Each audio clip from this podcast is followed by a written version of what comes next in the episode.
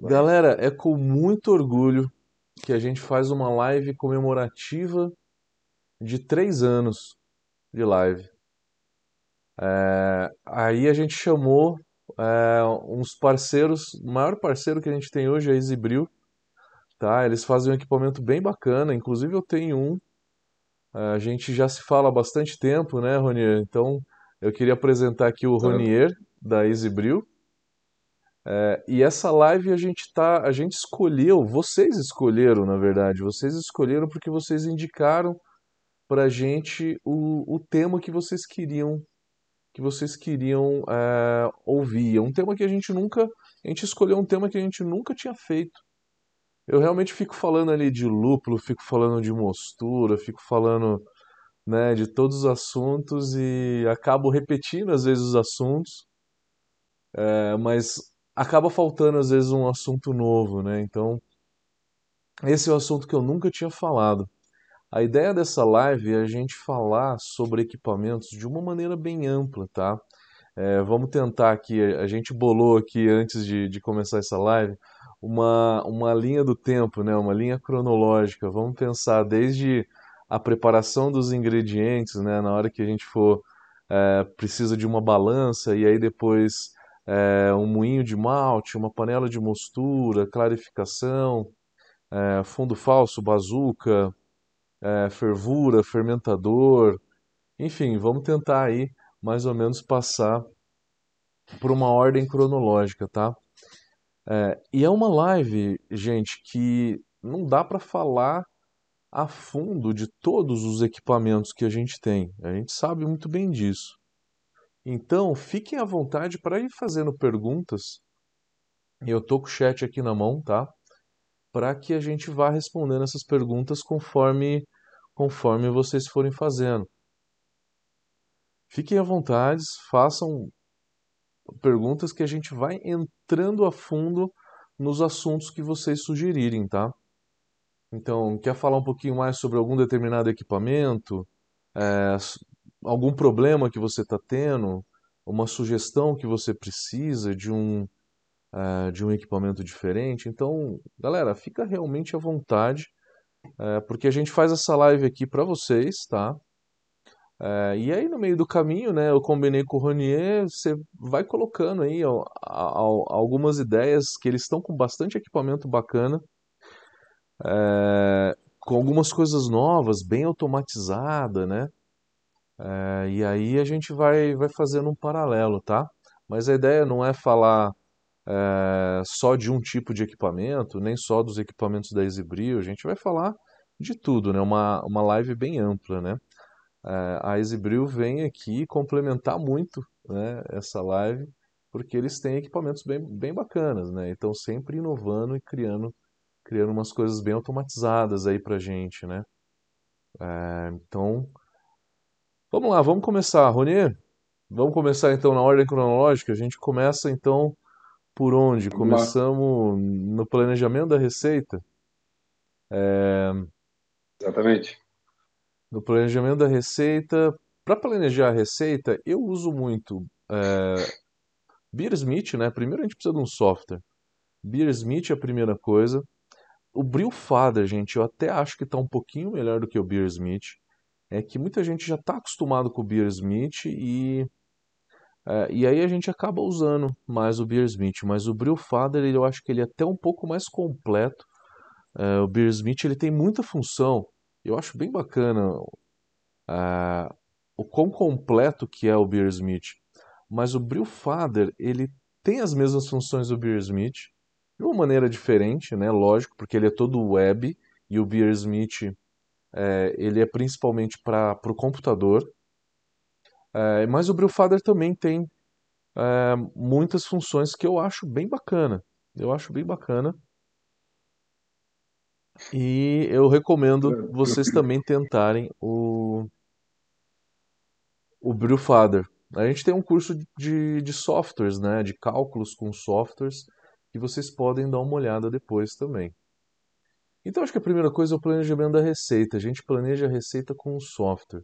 Depois a gente vai lá, a gente vai, é, a gente vai pesar os nossos insumos, né? Vamos pesar os insumos. Geralmente a gente usa Só, uma só, balança de cozinha. Pode falar. Matheus, antes, antes de tu falar sobre a, sobre a parte da, da moagem, né? Até traçando um paralelo do- dos dois softwares, né? Eu tenho percebido, eu também sou usuário do Smith já há bom, bastante tempo, eu tenho percebido que a galera que está iniciando, ela tem, tem uma tendência maior aí para o Brewfather. Talvez até por essa... Ele tem um layout mais amigável, ele, ele parece que apresenta as informações de maneira mais, mais simples, assim.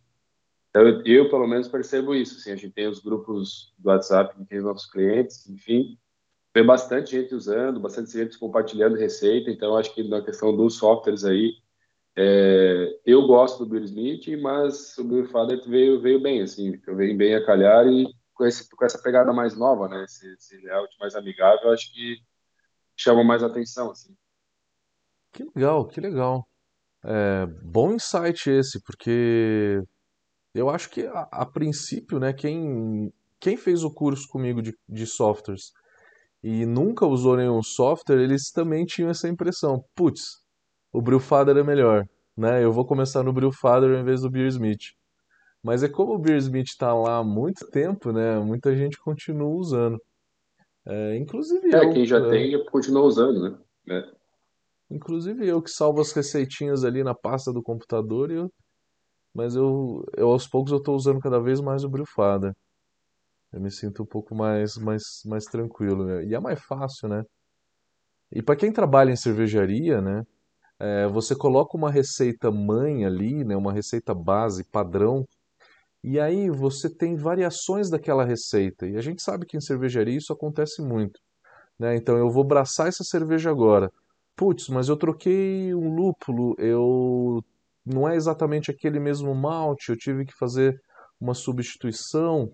Então você salva uma versão dela alternativa, mas mantendo uma receita padrão. Você sempre mantém a receita padrão e aí vai salvando os lotes, né? E ele, e ele chama de lote mesmo, né? Então cada abraçagem tem, tem um lote diferente. Isso é muito legal. Para cervejaria isso é muito bacana. Consegue É, notar os, os nuances, né? As diferenças, né? O que que que, que mudou de uma para outra, porque a gente sabe que no, mesmo na cervejaria ou em casa, tu não vai ter o equipamento automatizado, tu consegue ter uma repetibilidade maior, né? Mas assim, ainda assim, existem muitas variáveis, insumos, né? Que, que pode, pode mudar, né? Então, acho que é, é legal a gente ter esse paralelo, né? Conseguir ir comparando e vendo a evolução, vendo o que que, que mudou e o que que resultou, se melhorou ou não, né? com certeza, com certeza, com certeza. É uma coisa bem bacana.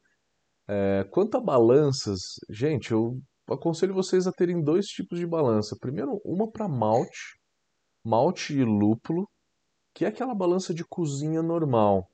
Aquela balança de cozinha, ela é bacana quando você está pesando uma, uma quantidade um pouquinho maior, coisa por volta de 50, 100 gramas. Por quê? Porque a precisão dela não é, não é tão boa e ela começa a medir a partir de 3, 4, 5 gramas às vezes, né? Você coloca alguma coisa ali, ela fica zerada e aí de repente ela vai para 5. Então não dá para medir sais. Quando você vai fazer é, correção de sais para uma, uma cerveja de 30 litros aí, né? É, você precisa de uma balança com casa decimal. Não precisa comprar uma balança analítica de laboratório, que essas coisas custam 3 mil reais cada uma, né? E tem duas, três vírgulas depois da. Três casas decimais depois da vírgula. Não precisa. Tem uma balancinha pequenininha mesmo, tá?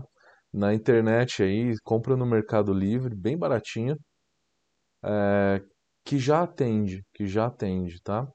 Então precisa de duas balanças, uma com uma casa decimal para sais e outra para para malte e para lúpulo. Moinho. Eu acho que nessa linha aí é boa, porque são ba- balanças que normalmente são baratas, né? Então não envolve muito custo e Uhum. funciona bem. Tendo essas duas, o cara tá, tá tranquilo, assim, né? Não tem muito mistério. De balança pro moinho. tranquila. Moinho, o pessoal começa com aquele moinho de grãos, né? Eu quando eu comecei, eu comecei com aquele moinho de milho, né? Aquele você fica girando a manivela. né? Aquele vermelhinho, né? Vermelhinho com branco, normalmente. O vermelhinho, eles são discos, né? Só que aquele disco ele acaba estraçalhando um pouco o malte. E isso é ruim porque ele quebra muito a casca, e é verdade, tá? É verdade. Ele acaba quebrando muito a casca e não fica uma moagem tão, tão boa. O moinho ele é de rolo por quê? Porque ele tem uma função. E a função do moinho de rolo é ele esmagar o malte, não é cisalhar a casca, não é destruir com a casca, não é, não é fazer uma moagem pó, né? É simplesmente esmagar. Né? Porque é isso que o rolo faz, né? O rolo está ali girando, o malte entra e o moinho ele vai esmagar. Esmagar por quê? Porque o malte é duro. Ele tem 4% de água, no máximo 5%. Né? Então ele já é duro. Se eu esmagar o, o endosperma dele, ele já vai quebrar e já vai ficar fácil de ser solubilizado. A ranhura dele, que é feita para fazer um pequeno corte na casca. É, é essa a função do moinho, então. É fazer um pequeno corte na casca e ele ser de rolo, ele acaba esmagando o, o, o malte, né? Que daí você quebra o endosperma. Então é por isso que o moinho de Não, rolo e, é melhor. Não, e tem outra questão, né? O moinho de, de rolo te possibilita uma regulagem muito maior, né? Muito mais ampla, né? Que a gente tem uma variedade, uma disponibilidade grande de insumos hoje, né?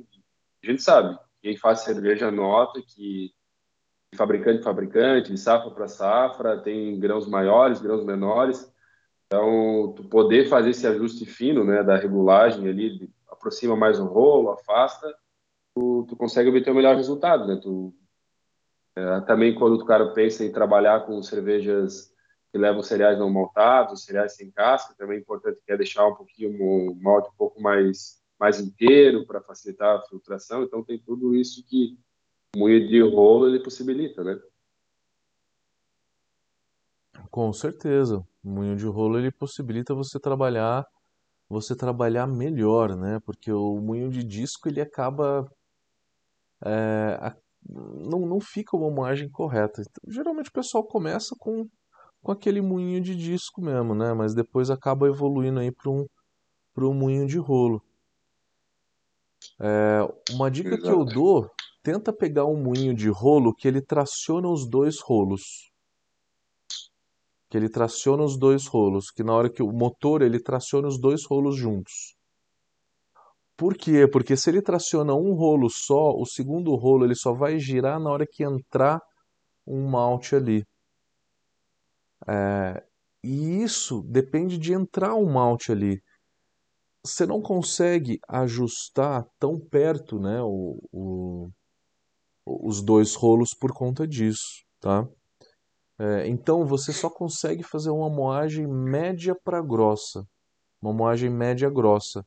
Não consegue fazer uma moagem média, né, que é o ideal, média ou um pouquinho mais fina. Então, uma dica é tenta ver se você consegue um moinho que tracione os dois rolos. Eu acho que é importante. Isso também depende também do, do um ponto que tu, tu comentou com relação à ranhura, né? Essa ranhura ela também vai impactar nesse, nesse processo, né?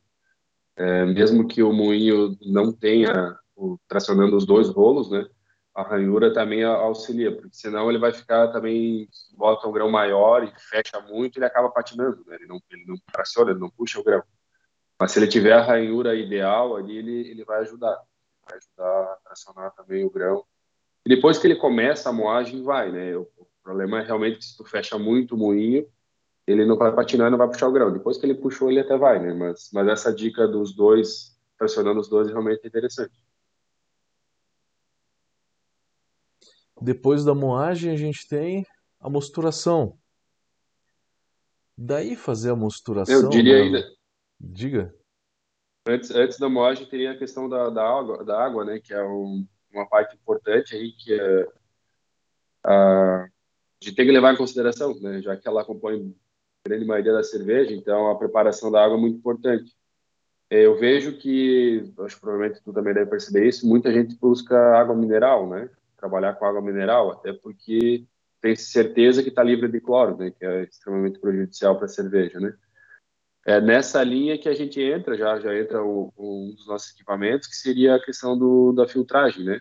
Fazer, utilizar a água da rede, que é uma água tratada, que é uma água que conhece, e fazer a filtragem dessa água, retirando, garantindo que retire 100% do cloro, e entrando um pouquinho na questão da automação, né? Basicamente, tu precisa, o comum que o pessoal monta é aquele aquele conjunto de três filtros, né? É, o primeiro é de polipropileno para retirar as partículas mais grossas, né, e fazer aquela primeira limpeza na água.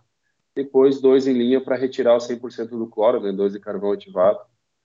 E nós da Exibril, com essa ideia da automação para facilitar a vida do cervejeiro, a gente sempre traz um algo a mais, né? Então, ele tem a parte da automação, que é o controle de volume. Então, vai setar o volume que tu quer. Eu quero trabalhar com 50 litros, por exemplo ele vai, eu vou regular lá 50 litros e ele vai abrir e fechar a água no, no momento exato. Isso evita transbordamento, enfim, né?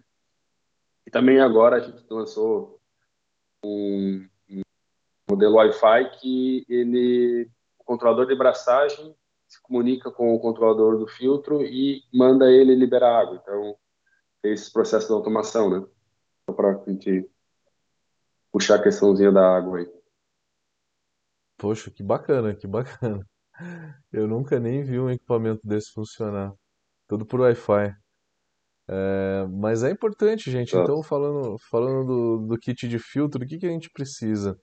A gente precisa de, geralmente, um filtro de partícula, que não tem carvão ativado, é um filtro que tem uma porosidade aí de 10 micra, mais ou menos. E aí depois filtros de, de carvão ativado. O ideal é que a gente tenha pelo menos dois de carvão ativado. Tá? Até três, que, que seria melhor. Por quê? Porque a gente sabe que a, o cloro ele vai passar pelo filtro e se ele passar um pouco rápido, aí já vai uma dica, reduzir um pouco da vazão. Se ele passa muito rápido, ele não adere no, no carvão ativado. Mais ou menos é, um, um, filtro só, ele consegue né, reter 70% a 75% de todo o cloro, né, Rony? Mais ou menos isso. Exatamente. Depende muito do fabricante, né, mas a, a fabricante do filtro, né, do filtro mesmo, é, mas normalmente 75%. Esse, essa questão da indicação que vai de fabricante para fabricante é importantíssima, porque do volume que tu passa, né, da velocidade que tu passa que ele vai perdendo eficiência. É, normalmente, vai depender do tamanho do filtro, né, do que está sendo utilizado, ele vai variar essa, essa, esse volume. Então, se ele é o seu fabricante recomenda passar 2, 4 litros por minuto, tu passar o dobro, consequentemente, tu vai perder eficiência no teu, na tua extração do cloro, né, retirada desse cloro. Então, realmente é importante mesmo levar isso em consideração. E leve em consideração que o elemento filtrante ele tem validade, né? ele satura. É uma ligação irreversível, ele satura. Já aconteceu comigo, deu ter clorofenol porque eu não troquei, tá? Já aconteceu comigo. Então fique atento, ele tem um volume para você usar. É, é, é uma analogia que dá para fazer com questão de óleo de carro. Assim, ele tem a mesma ideia, a mesma lógica é, X litros ou pelo tempo também, porque também não adianta o cara usar, querer usar, ah, eu uso um pouquinho e daí ele quer usar três anos o filtro. Ele vai chegar um momento que ele vai saturar e tu vai começar a ter resultado na cerveja, né? vai perceber que tá ficando, tá ficando resquício de cloro ali. Exatamente. É, e aí o filtro ele tem isso, tá? Ele tem essa especificação. Tome cuidado com isso, porque o clorofenol é um negócio bem chato. E um pouquinho só de cloro já dá um, um, um clorofenol que a cerveja não fica bacana. Não fica bacana. É, bom, falando de água, de pro ralo, né? É, não dá para tomar, não dá para, não dá para consertar uma cerveja com clorofenol, né? Vamos falar de equipamento de mostura agora. Aí, aí eu acho que, que é uma coisa a gente detalhar bastante. Você pode usar o clássico, o modelo clássico, geralmente o cervejeiro caseiro ele não usa tanto. O clássico é a panela de mostura sem fundo falso nem bazuca colocada ali, tá? O porquê disso? A indústria usa isso porque é, é mais fácil de homogeneizar. É mais fácil de homogeneizar porque as pás elas ficam ligadas o tempo todo durante, durante a mostura, mesmo com o fogo desligado, tá? Numa indústria. Porque isso a, homogeneiza mais a temperatura, acelera um pouco das reações e faz a mostura acontecer um pouco mais rápido. Tempo é, é fundamental para uma, uma cervejaria de grande porte. É, já para o caseiro, o caseiro ele quer um pouco mais de praticidade, né? Então você vê muita gente já colocando fundo falso ali durante a mostura. Uns mexem durante a mostura os grãos, é, outros deixam ali parado recirculando o tempo todo. É, porque daí na clarificação você não precisa transferir para uma outra panela. Então é uma facilidade. É, tem o brew na bag. O brew na bag é aquele que você tem os grãos no saco, então retirou do saco, é, você retirou os grãos. Só que o saco mesmo, eu estava até conversando com o Rony antes da live, é, a gente não tá vendo muito mais gente usando aquele saco mesmo, né? É, a galera tá usando a evolução do Brew in a Bag, que é um cesto de inox, ou que é até a própria single vessel, né? Porque você tem o cesto ali de grãos que ele fica dentro da single vessel. Então uma evolução do Brew in a Bag acaba sendo um pouco a single vessel, né? E aí eu deixo, passo a bola pro Ronier falar um pouquinho da single vessel também. Exato.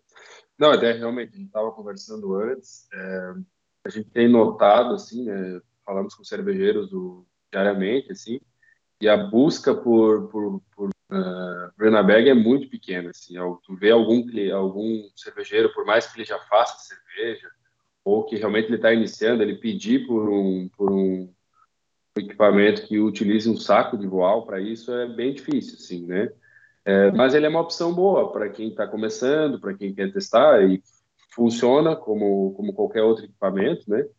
É, só que, assim, quando tu apresenta essa possibilidade de a pessoa utilizar um cesto é, que faz a mesma função do saco, né? Porém, ele traz algumas praticidades, né? Porque, normalmente, ele é rígido, então fica mais fácil de manusear e tal.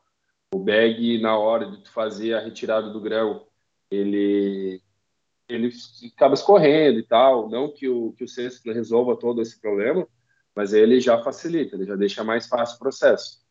E, e também, normalmente, o, o cesto, ele, pelo menos no caso dos nossos equipamentos, né, existem vários equipamentos com cesto no mercado, mas os nossos, que são single vessel, ele, o cesto ele, ele aumenta a capacidade de processamento de grão. Isso é importante para a galera começando, para quem já faz cerveja, sempre for analisar algum equipamento, levar isso em consideração, porque uma coisa é o volume do tanque, o volume que ele pode produzir, e a outra coisa é quanto que ele processa de malte, porque se eu tiver um tanque de 50 litros e utilizar 8 quilos de malte, tiver um tanque, o mesmo tanque com 10 quilos, já vou ter uma diferença no range de cervejas que eu vou poder fazer, né? Então, realmente, assim, a procura por Brewing Bag é muito pequena. A gente vê, vê alguns caras que já, já abraçaram e querem mesmo, mas a maioria é. Digamos que seria essa evolução, né? Saindo do Brewing Bag e indo para o Single Vessel, ou até daí entrando para o Double Vessel, que é o nosso, nosso foco, né? Que é trabalhar com dois, dois tanques. Não sei se tu tem mais alguma coisa que tu quer aproveitar sobre o single vessel, a gente já pode falar também sobre fazer esse paralelo com o double, né? Já aproveitando que está na, na toada aí. Eu sempre, quando eu falo de, de single vessel, eu tento pensar algumas dicas para o pessoal que já tem. É, e uma que eu falo é mexa os grãos no começo da mostura, no começo da beta-milase. Quando você estiver começando a fazer a beta-milase, dá uma mexida nos grãos para quebrar os caminhos preferenciais e aumentar um pouco o rendimento. É, a maioria dos single vessels ele proporciona que você faça o no sparge, mas a melhor forma de aumentar o rendimento é fazendo uma lavagem. É fazendo a lavagem. né? Então, é sempre essas dicas, as principais que eu dou na hora que eu falo, na hora que eu falo de single vessel. Você tem alguma para complementar? Tem, tem. Trazendo a questão do, do que falou da, de mexer nos grãos, né, de, de, de atuar na cama de grãos aí e tirar esses caminhos preferenciais, também é importante levar em consideração que existem equipamentos que têm o, o ciclo de recirculação né, ascendente e descendente. Porque se tu está recirculando como alguns equipamentos de baixo para cima, normalmente esse cesto ele é fechado, então ele vai ter um, um, uma tela embaixo, uma tela em cima, então é isso que o, que o Matheus acabou de falar de mexer, tu não vai ter como, porque a não ser que tu desmonte ali, né? Mas não faz sentido, né? Já quando o fluxo de água de circulação é de cima para baixo, né? Caso tu faça a circulação, aí tu consegue realmente ir, interagir com a câmara de grãos e, e, reduzir esses caminhos preferenciais, né? Cada interferência que tu fizer. Então também é importante levar sempre em consideração esses detalhezinhos que lá no final vai contar, né? E também a questão da lavagem, né? Então, se puder fazer lá, uh, tá pensando em você quer melhorar o, o, rendimento do teu equipamento, independente de qual equipamento seja, sempre fazendo lavagem, trabalhando bem a moagem, fazendo uma lavagem, tu vai conseguir ter uma eficiência maior no teu processo e, consequentemente, vai levar mais cerveja para o fermentador, né? mais moço para o fermentador. Legal, pode continuar que você falou. Tá. É, só para trazer então, galera, aqui para a questão do, do double vessel, né, que seguindo a linha que o Bruna Bag para o single vessel seria uma evolução, né, digamos que ambos são single vessel, né, tanto o Bruna Bag porque ele é um tanque só, né, só que a diferença básica é o cesto de voal comparado com o cesto de grãos, né, é, o cesto de inox que normalmente o, o o single vessel que a gente está vendo mais comumente aí tem. O double vessel que a gente traz, é, ele segue o mesmo princípio, porém diferentemente do single vessel que tu trabalha com um tanque dentro do outro, então os volumes se complementam, né? Eles um briga com o outro, né? Tu precisa descontar a quantidade de grão que está colocando. O double vessel a gente trabalha com dois tanques, então vai ter um tanque embaixo, um tanque em cima, e os volumes se somam. É, esse processo ele vai ajudar a trabalhar com mais malte, né, é, trabalhar com volumes maiores, sem contar que assim é, uma coisa que comenta muito, single vessel que tem cesto dentro, tá? Vai ver que a maioria, ela, eles são volumes menores, né? 20 litros, 30 litros de cerveja pronta, né? 40, quando for falar em volumes maiores que esse de produção, tu trabalhar com cesto, já começa a ficar difícil, porque tu vai ter que içar esse cesto, vai necessitar de uma, de uma talha, algum guincho para levantar ele, né? Até o nosso equipamento tem guincho já pra, propício para isso, né? Mas quando tu trabalha no double vessel, que o tanque já está suspenso, então ele já está trabalhando desde o princípio um tanque sobre o outro, eu não preciso fazer esse içamento simplesmente vou drenar o grão, drenar o líquido para o tanque de baixo, vai ficar só o grão, posso retirar esse grão e depois tinha que tirar o tanque. Então, fazendo esse paralelo entre o single e o double, a gente vai ter essa diferença de método, né? Os dois é, trabalham com circulação e tal, mas um já trabalha desde o princípio elevado e o outro necessita elevar no final da filtragem, né? No final do, da mostura o, o, o, que o equipamento que eu tenho, o K60, ele é considerado double vessel, então, né? Double vessel, exatamente. Tá. E tu tem os dois tanques que trabalham simultâneos, né? A gente consegue trabalhar com os dois tanques. E os se alguém nunca somam, né? viu, é, é como se fosse a panela de baixo, é de fervura, e aí tem uma outra panela que vai em cima, ela fica em cima mesmo, ela não fica dentro. É, eu já tive uma panela chinesa, acho que muitos de vocês têm, eu sempre vejo vocês postarem que aquela panela chinesinha, que ela é bem compridinha, né? Que não tem marca nenhuma, aquela é uma dentro da outra. Aquela é uma dentro da outra. Então, para vocês se situarem bem aí para para entender o que, que é o single é, vessel o... e o double vessel, né? Isso. Uh, uh, muita gente nos procura atrás do single vessel, porque se tu reparar, própria divulgação dos equipamentos uh, single vessel, eles costumam mostrar tanque dentro e o tanque fora, né? Mas o tanque ele só fica içado, levantado no, no, no, período final, quando tu vai fazer a drenagem dos grãos, né? Do, do, do, líquido, né? Vai deixar só os grãos. Então, eles, embora eles sejam bem parecidos, assim, né? Ele tem essa diferença de usabilidade, né? O, o Double, ele já está desde o princípio ali, então tu não precisa içar esse tanque. Mas a ideia é bem, bem, bem semelhante, assim, só, só essa, essa diferença de não precisar içar o tanque e ele já está pronto ali. Legal, legal. É, falando da clarificação, tem, tem gente que pergunta qual que é a diferença do fundo falso para a bazuca. É, a bazuca ela tem uma área filtrante menor. Se ela tem uma área filtrante menor, ela entope um pouco mais fácil. Né? Então, a, a vantagem do, do fundo falso ela é melhor por conta disso. Tá? Ela tem uma área filtrante um pouquinho maior. É, quanto à panela de fervura, eu não vejo muitas variações, né? Só, só para concluir, uh, com relação à clarificação, isso é legal também. É, é bastante comum a gente ver. O bazuca é pouco, pouco se fala hoje, até porque ele, é, ele é, embora seja barato, falar que ela tem uma área de filtragem menor e gera mais entupimentos, né? Mas o pessoal tem muita confunde muito, achando que o que faz a, a filtragem da cerveja, né, de, de clarificação, né, tem uma clarificação melhor, é o fundo falso ou é a bazuca, né? Na verdade, ela, ela tem a função principal de reter os grãos ali para não não passar para baixo, enfim, né? Quando tu estiver fazendo a recirculação. É, mas o que realmente faz a filtragem é os grãos, né? Por isso que preservar a palha vai, vai auxiliar nisso. Mas assim, ainda trazendo o paralelo da single double, né?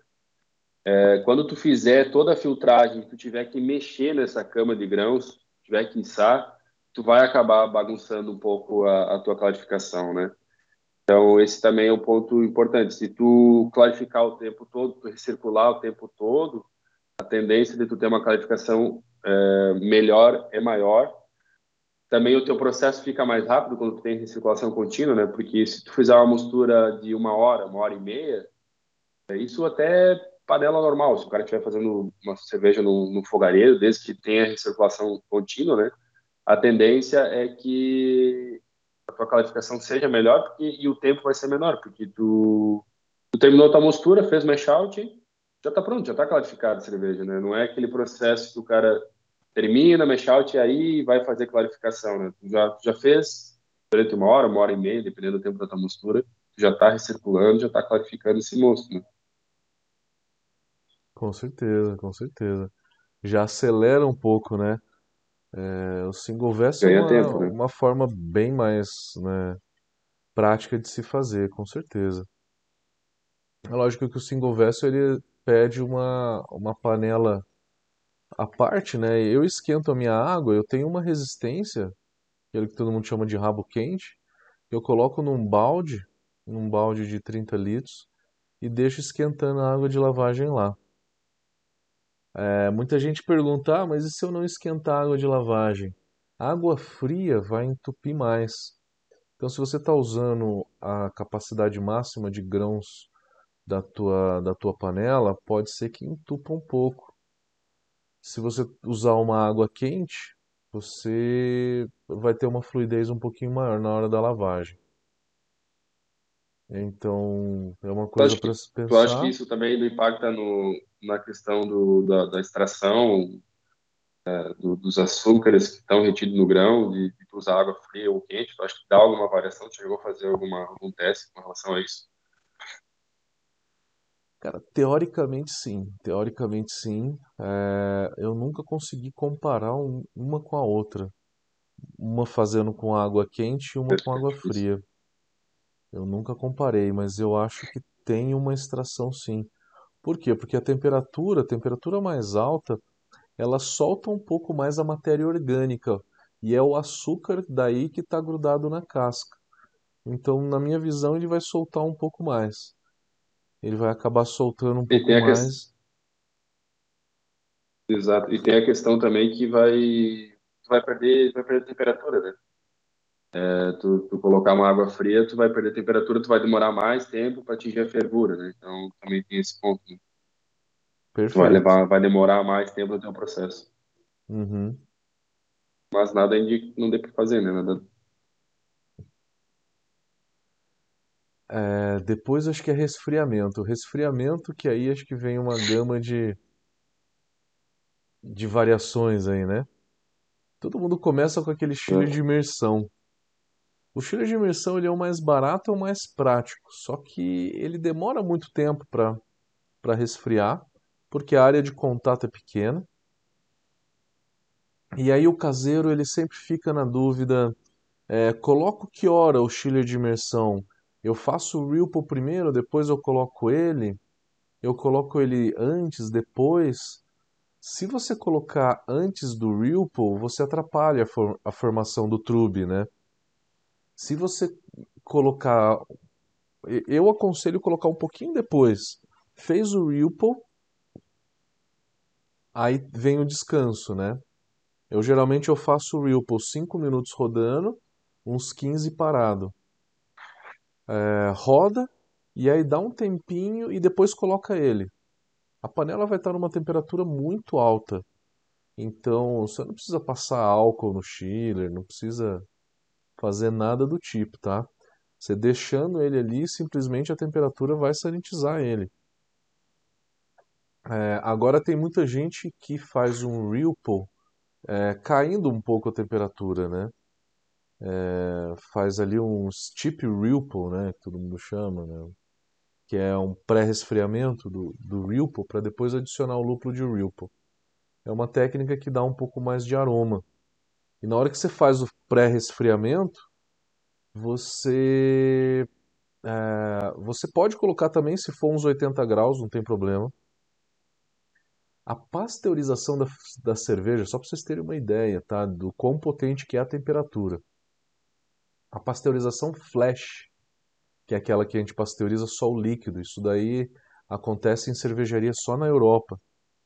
É, a pasteurização flash ela acontece a 71, 72 graus por 20 segundos. Tá? Em 20 segundos a 71 graus você já pasteuriza uma cerveja.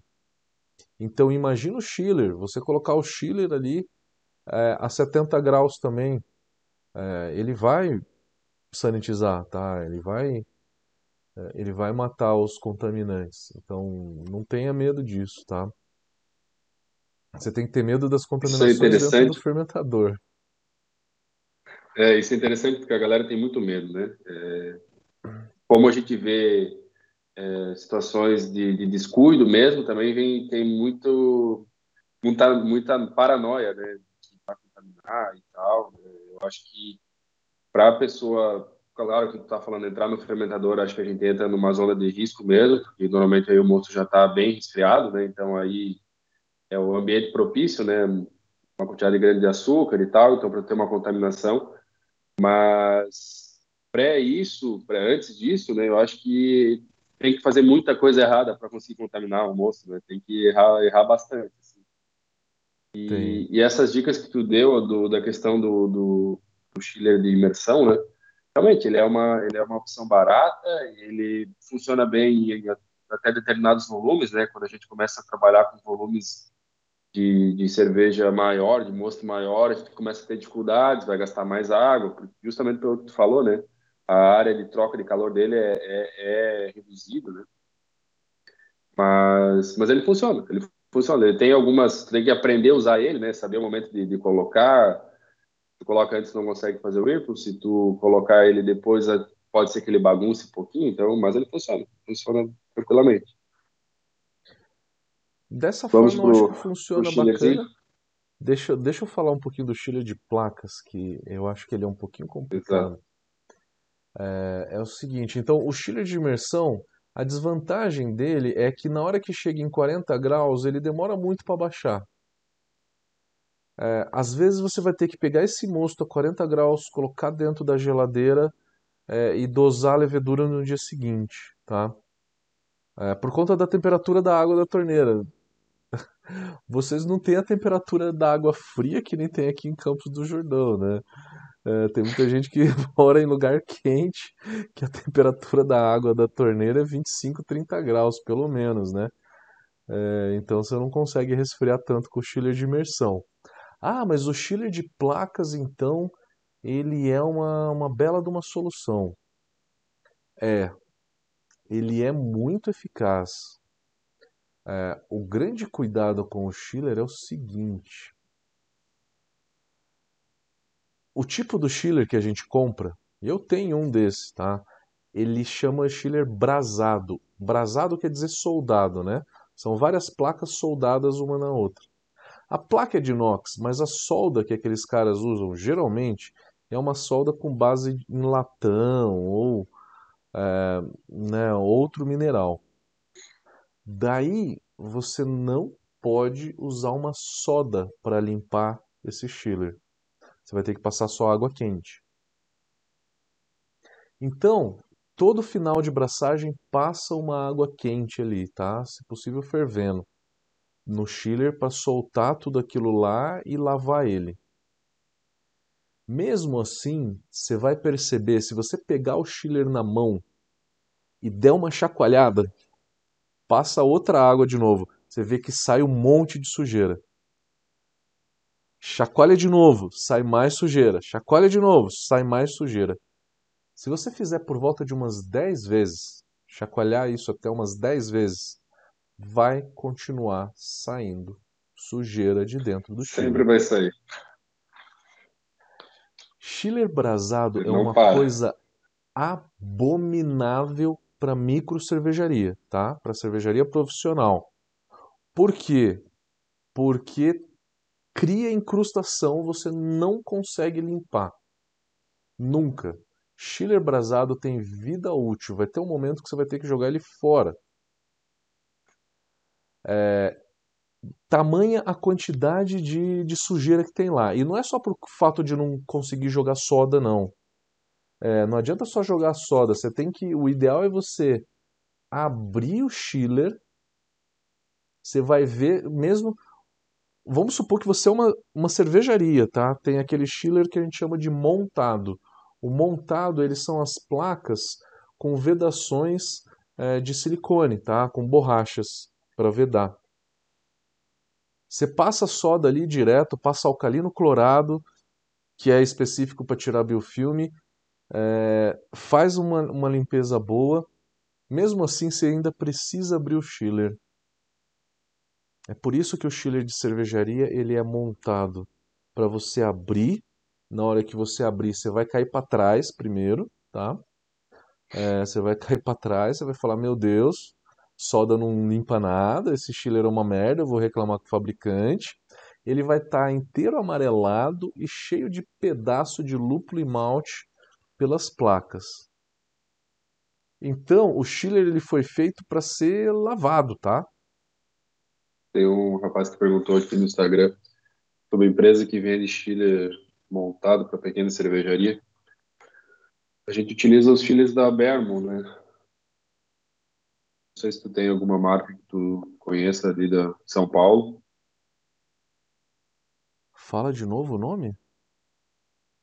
A Bermo, que é aqui de Blumenau.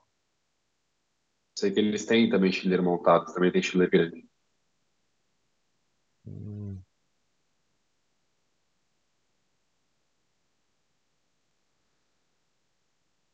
Entendi. Bom, voltou, YouTube voltou. YouTube voltou. Voltou. Vamos que vamos. Bom, vamos lá. Que eu tava falando? Eu tava falando então, pessoal, que é, o chiller brasado, o chiller de uma maneira geral, ele tem muita contaminação dentro dele. Então, é, o chiller brasado ele tem vida útil. É, chiller montado ele precisa ser aberto a cada seis meses, pelo menos, para para lavar ele. E a grande dica que eu dou é uma coisa que eu faço, tá?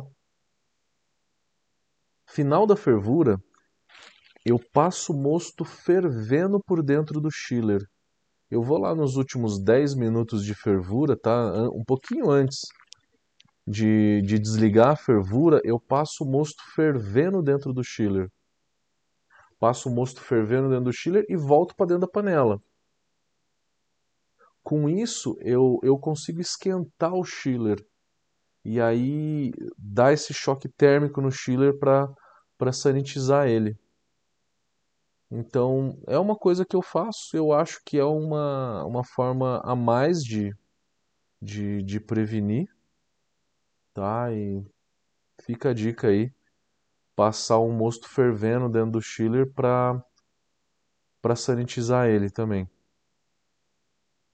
Eu acho que é uma coisa bacana. Uh, só para Desculpa, só para complementar a questão do Chile brasado, né, que é o que nós indicamos, assim, em termos de, por ele ser compacto, né, a gente indica para os clientes, até pensando uh, na questão de home brewer, né, que o cara faz cerveja em casa, a tendência na média do cervejeiro caseiro é fazer pelo menos uma por mês, então, realmente, o Chile ele vai chegar a um ponto que ele vai, ele vai saturar, né, a gente vai ter que fazer a troca dele, é, não se compara, né, a questão da cervejaria, que o cara vai abraçar talvez todo dia, né, então realmente necessita, né, ele vai, vai estragar rápido, né, mas uma dica também que é semelhante com o que tu falou, e a gente costuma fazer na empresa, pelo menos, e indica aos, aos clientes, enfim, que utilizam o chileiro brasado, é, primeiro é que quando terminar o uso dele, né, já terminou de resfriar a cerveja, o moço já está lá no, no fermentador, é, já passar uma água no sentido oposto, né, no fluxo contrário, assim. Então, se tiver uma possibilidade de uma pressão, água com pressão melhor ainda, porque daí ele ainda está quente e tal, tu vai passar aquela água, ele não vai deixar grudar, ele não vai dar tempo de grudar, pelo menos uma, uma parte disso. E, e volte meia, quando a gente está tá fazendo teste com equipamento tal, fer, que ferve uma água, esquenta alguma água, também passa essa água fervida, no sentido contrário, ele vai tirando, tirando, diminuindo a sujeira, né? Mas sempre vai ter. Assim, eu já, a gente já usa bastante tempo filler de, de, de, placas e, como tu falou, se tu limpar ele 10 vezes em sequências, 10 vezes vai sair alguma coisinha. Mas quanto maior cuidado que o cara tiver com relação ao chiller, mais menos chance de ter alguma surpresa de contaminação, né? Principalmente no brasado aí. Com certeza. Então, acho que o resfriamento tem, tem esses poréns, né? A gente acabou falando um pouquinho mais. É, bom, vamos lá, vamos falar de fermentador. E aí eu passo a bola para o Ronier, que tem uns fermentadores bem bacanas aí, com bastante função, Wi-Fi, pro, programas rampas de temperatura e tal. Caramba, Ronier, explica isso daí vamos. pra gente. Qualquer dia eu vou querer um desse daí. Vamos que vamos. É, então, a gente lançou, está lançando oficialmente agora, né? A gente sempre faz os primeiros lotes quando a gente cria, desenvolve um produto novo. A gente costuma uh, ofertar primeiramente para quem já é cliente, né? Até para privilegiar quem já, já desconfiou, né? Trabalha conosco. Então, a gente já fez os, o lote, primeiro lote para quem já era cliente e agora a gente está tá, tá trabalhando no lançamento oficial do fermentador auto-refrigerado e pressurizável, né? Então, basicamente assim, hoje é, eu diria que a gente tem visto que é o sonho do cervejeiro caseiro, né? Quem que não quer ter um fermentador todo de inox, com dupla, dupla parede, com, que seja refrigerado e também é, possa fazer fermentações pressurizadas. A gente já fez uma live né, há algum tempo falando sobre isso e os benefícios de fazer uma fermentação desde o princípio pressurizado, acho que depois o Matheus vai, vai dar umas pinceladas sobre isso. Mas trazendo para a linha do fermentador auto-refrigerado e pressurizável, que já existe no mercado, né? A gente trouxe alguma inovação, uma inovação que é um dos nossos pilares, né? Sempre tentar trazer algo novo para a galera. E diferentemente dos fermentadores que tem isso controlador, pode ser diversas marcas, né? Mas que seta a temperatura. Então, cada vez que tu for fazer uma mudança de temperatura, seja subir ou descer, tu vai ter que ir lá alterar. A gente desenvolveu dentro do, do nosso escopo do, do controlador Wi-Fi, segue desde o filtro que a gente falou lá atrás, controlador de braçagem que também tem conexão Wi-Fi e agora de fermentação também. É, pensamos no perfil de braçagem, né? Quando a gente vai fazer uma braçagem, determina tempos e temperaturas. A gente levou isso para o fermentador e a gente determina uh, dias, digamos assim, não deixa de ser tempo, né? Mas dias e temperaturas.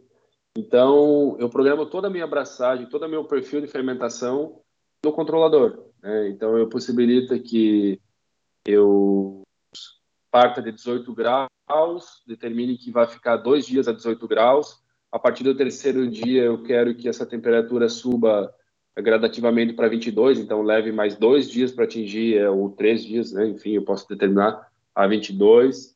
Atingir essa temperatura de 22 graus, eu, eu permaneça por X tempo, uh, e a partir daí eu faça um cold crash, né? começar a reduzir a temperatura. Também posso determinar o tempo né, que ele vai fazer isso. Ah, eu quero que é, saia de 22 e atinja 4 graus em 4 dias. Ele vai fazer escalonado, então ele vai ligar várias vezes o fermentador. Qual que é a vantagem disso? Né? É aquele controle mais, mais automatizado do perfil de, da fermentação. Né? É óbvio que é interessante que se faça. A gente faz cerveja, a gente começa a perceber que tu controlar a fermentação e medir a densidade e tomar as decisões, né? Se eu subo, se eu baixo temperatura, acho que é importante mas tu já pode deixar essa receita pré-definida e vai fazendo os ajustes, né? No meio do caminho tu pode, ah, eu quero já está numa densidade legal, já está numa atenuação legal e eu já quero começar a subir temperatura para fazer o descanso de acetil, aproveitar a atividade da minha levedura ali, né? Caso não tenha opção de, de aquecimento, mas a gente disponibiliza também o, o módulo de aquecimento para aquecer o moço, né? Ajudar a aquecer e subir temperatura. Então eu consigo interferir ali no meio da minha, da, da minha fermentação e, e, mudar a temperatura, né? Então tem essas interações. E a gente está trabalhando, né? O, o, nosso dosador de água lá, o filtro que eu falei lá no início, com o controlador de braçagem, eles já se comunicam, né? E a ideia é que futuramente o fermentador também entre nessa gama do, dos Wi-Fi, né? de todos eles se comunicarem e a gente poder ter um controle maior do início ao fim do processo. É, com relação à questão da, do fermentador, né, a gente tem, tem desde do, da, da questão da bomboninha, cara que começa fazendo lotes menores, trabalhando em bomboninha, mas vai fazendo o, o vai aumentando a sua, a sua evolução, né, vai o fermentador pressurizável, que a gente também está para lançar em breve, e aí vai trabalhar dentro de uma geladeira, né, mas vai poder fazer fermentações pressurizadas, e o auto-refrigerado, que tem um layout, uma pegada estética, já pode servir a cerveja ali, né? Então, quando terminou a fermentação, baixou, fez cold crash, terminou tudo, a cerveja está pronta, fez os dry hops que, que tinha, a cerveja está pronta, tu coloca ele na temperatura de serviço, tem uma saída na frente, vai colocar uma torneirinha ali e vai servindo, né? Então, pode colocar uma, um INTEP para fazer já em base por conta pressão por garrafa, a gente possibilita ainda a questão da, da garrafa de coleta de lama para fazer fazer é, reserva de levedura, de utilizar a levedura na próxima leva, é, enfim, é, é, automatiza bastante o processo e, consequentemente, vai melhorar o teu resultado final da cerveja, né? É, é mais ou menos isso. Já tem o Antônio que está ali. Então, já tem um, um, dos, é um dos nossos clientes que tem o nosso fermentador. Legal que a gente falou da, da fermentação pressurizada. A gente fez uma live. Depois dá uma olhada lá no, no YouTube, procura por fermentação pressurizada, que eu falo bem no detalhe sobre a fermentação pressurizada. Mas de uma maneira geral, a pressão ela reduz a esterificação da levedura. Então não dá para fazer uma fermentação pressurizada quando você quer que a levedura esterifica, né? Quando você estiver fazendo uma cerveja belga ou uma Weiss, mas cabe muito bem para uma lager, cabe muito bem para uma IPA, para uma cerveja inglesa. É, e principalmente o pessoal tá, tá se perguntando demais hoje por conta da, do preço do CO2, né? O preço do CO2 subiu muito. E aí pressuriza, fecha o fermentador desde o começo para já capturar ali é, o CO2 e já ir carbonatando. Então, fica a dica, tá? Façam isso, mas façam isso com é, para cervejas que não precisam ser esterificadas. E mais dicas a gente dá nessa live, tá? E a gente até tem um curso. A gente tem um curso de fermentação pressurizada, galera. É, e também só lembrando, galera, não esqueçam do concurso da Brau, que a gente vai precisa receber as amostras até no dia 9 de setembro. Então corram para fazer as inscrições. Tem mais um mês aí para a gente receber as amostras. É, essa questão da, da pressurização, né, é interessante, até eu acabei de... Tô com uma lager estágio final aí, e aproveitei essa, essa deixa, né? Comecei desde o princípio com o fermentador pressurizado, aproveitei boa parte do CO2 gerado na fermentação, eu já estou com a cerveja pronta, não vou gastar um dedinho aí, talvez é, fazer um ajustezinho fino ali, mas não vai gastar quase nada de CO2, então é, é bacana mesmo. Então é só ver o objetivo que o, que o cara tem, né? Mas é uma dica muito legal, trabalhar com com o fermentador fechado, ou tu regula a pressão que tu quer e, e a partir daí ele libera, né? Tem essa possibilidade, show de bola. É, porque vai precisar de uma válvula de alívio, né? Vai precisar de uma Exato. válvula de alívio para poder deixar isso fechado. No começo da fermentação gera muito CO2 e aí acaba pressurizando muito. É, quanto a invase, cê- é, invase, tem muita gente que invasa é, em garrafa, fazendo um prime, né, jogando açúcar. É um pouco mais chato lavar as garrafas, mas você não precisa ter um barril, né? Tem gente que vai lá e, e compra um barril, que o barril é mais prático de carbonatar. Carbonata mais rápido, né? Só dar uma chacoalhada no barril e é mais fácil de servir. Então, Eu até, a gente costuma, a gente costuma falar, né, que quem, quem tá começando a tendência é ir pro Prime mesmo, né? E a gente sabe que tem estilos de cervejas que se beneficiam de uma, de uma refermentação da garrafa, né? Fazer o Prime, só que o problema que a gente acabou de falar, né? Demora mais, leva mais tempo, então tem que esperar. Se tu tá numa época fria do ano, vai demorar mais tempo para para ter a, a carbonatação, né? E quando é barril, tu terminou a cerveja, já carbonata na hora, no outro dia já dá para ir sair tomando, quando não der para tomar no mesmo dia já, né? Vai, talvez vai estar um pouco bagunçada, mas, mas rola, né? Só que o investimento é mais alto, né? o investimento é mais alto, mas tem essas vantagens. A vantagem do Prime, ela consome oxigênio. Se você vai fazer uma cerveja de guarda, é, a cerveja fica muito melhor com o Prime, porque ela reduz bastante a quantidade de oxigênio. Boninha, estamos dando uma hora e dez de live já e eu acho que a gente chegou no fim também dos assuntos. É, galera, que quem é, tiver mais é pergunta, quem tiver pergunta, por tem um,